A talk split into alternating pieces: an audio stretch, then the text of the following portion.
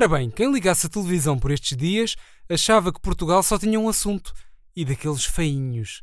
E quem diz Portugal diz o mundo todo, em geral, e não foi só a televisão.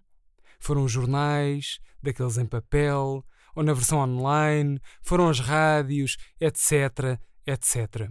E tudo se precipitou no passado domingo à noite, com a agravante de o domingo ser um dia de neura. Assim, muita neura.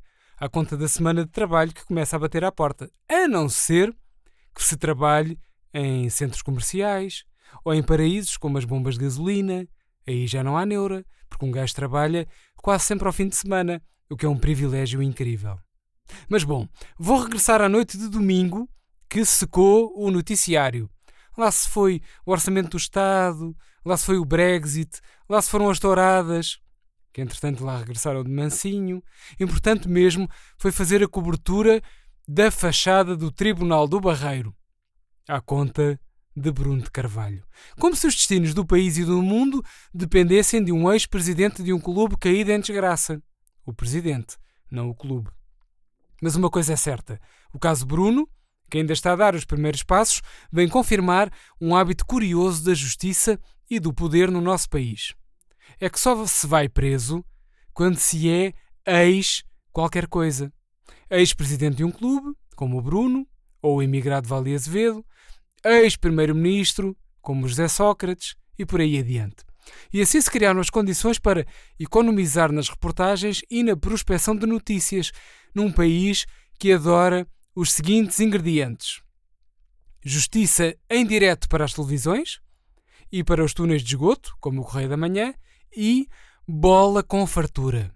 Nada melhor para nos sentirmos entretidos. E tudo isto faz com que o inimigo público tenha de assumir cada vez mais o papel de órgão de comunicação de referência. Coisa que nos chateia solenemente. Anda um gajo uh, a criar uma carreira coerente de notícias falsas e parvoíce para agora ver-se na obrigação de trazer alguma lucidez ao espaço público. Epá, não se faz. Enfim, embora lá então fazer o papel do sério e começo com Bruno de Carvalho, claro. Eu peço desculpa, mas tem de ser. Segundo um exclusivo IP, Theresa May, a primeira-ministra inglesa, anunciou o Brexit, ou seja, a saída de Bruno de Carvalho da prisão. Digamos que a senhora está exultante porque o Bruno fez o seu exit do cilindro e está livre para ir comer uns douradinhos de peixe com batatas fritas, que é como quem diz fish and chips. Mas para já, o ex-presidente do Sporting estará a caminho de Alcochete na companhia do Mustafa e de um coro de canto alentejano para ir arrear nos jogadores do clube que não o apoiaram. Entretanto, o cirurgião Eduardo Barroso já deitou fora o buquê de flores que tinha comprado para dar ao Bruno na prisão. O que é um desperdício, diga-se. Vá, só mais um bocadinho de Bruno Enquanto esteve nos calabouços e nas mãos da justiça, ficamos a saber que Bruno de Carvalho mandou chamar a Clarice. Exatamente, aquela que foi interpretada pela Jodie Foster. Na noite de quarta-feira, o ex Kim Jong-un de Alvalade chamou os guardas prisionais e disse-lhes que precisava muito de falar com a Clarice. A agente do FBI foi levada à presença do Bruno e ele adivinhou que ela tinha ficado traumatizada em criança com o som de borregos a serem tosquiados com um x-ato pelo Mustafa. Depois dela ser embora, Bruno de Carvalho disse ainda que ajudava a arranjar provas contra José Maria Reixiardi se lhe dessem um copinho de vinho Chianti e um prato de mioleira do Rui Santos. Pronto, para já chega de Bruno. Agora vou falar aqui um bocadinho de política internacional. Eh, esta semana houve muita gente que ficou comovida com um vídeo que metia Angela Merkel Calma! Não era uma daquelas idas à praia com as mamas ao léu nos tempos da RDA. É no vídeo recente destes dias, no qual uma idosa perguntava a Angela Merkel se ela era mulher do presidente francês Macron. E a notícia, de cunho IP, é que Merkel lhe respondeu que não, até porque gostaria mesmo era ter casado com Pedro Passos Coelho.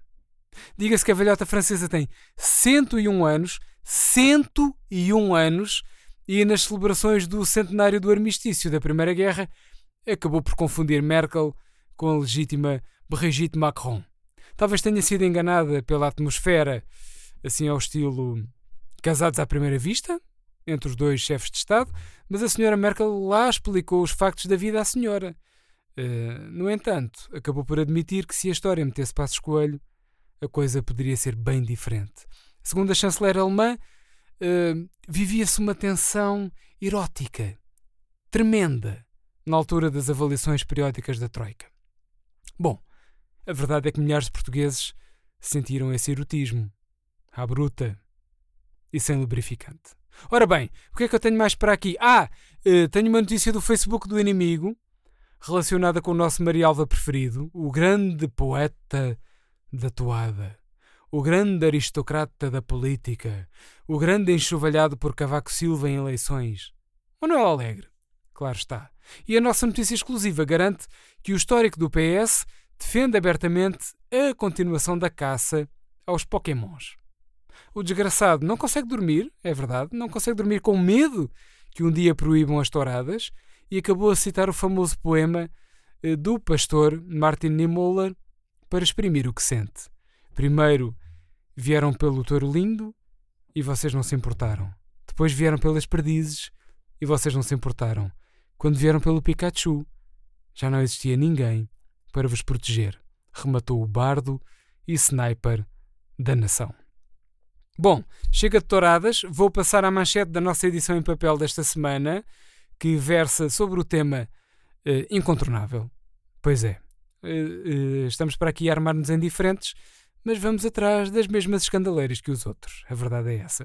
E por isso a nossa primeira página desta sexta-feira garante em letras garrafais que os canais de televisão vão continuar a dizer que Bruno está a comer, Bruno está a dormir ou Bruno não tem chuveiro. As medidas de coação decretadas ontem pelo Tribunal do Barreiro, com Bruno de Carvalho e Mustafa a saírem em liberdade, foram muito bem recebidas pelas TVs.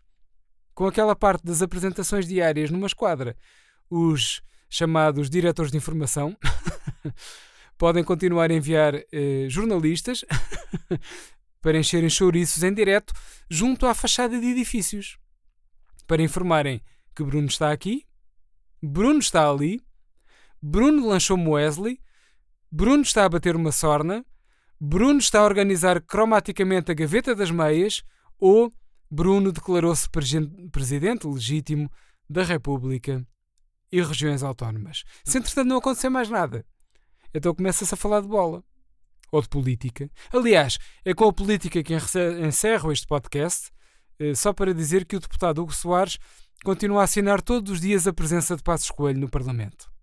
Ou seja, o caso de José Silvano não é minimamente importante quando comparado com o do ex-líder da JSD, que todos os dias continua a usar a password do seu ídolo e mentor Pedro Passos Coelho no Parlamento. Às vezes, até se senta na antiga cadeira do querido líder para manter o assento morninho e parecer que o ex-primeiro-ministro acabou de levantar-se. E até chega a fingir que utiliza o computador que esteve ao serviço do Passos para fingir que lhe está a resolver a situação fiscal do tempo da Tecnoforma. Tão lindo. Ainda há gratidão na política e assim é que é bonito. E pronto, assim termina o podcast desta semana. Já sabe, compre o Jornal Humorístico Público, que acompanha sempre o nosso inimigo em papel às sextas-feiras. O meu nome é Pedro Vieira e regresso para a semana, se o Tribunal do Barreiro deixar. Abracinhos.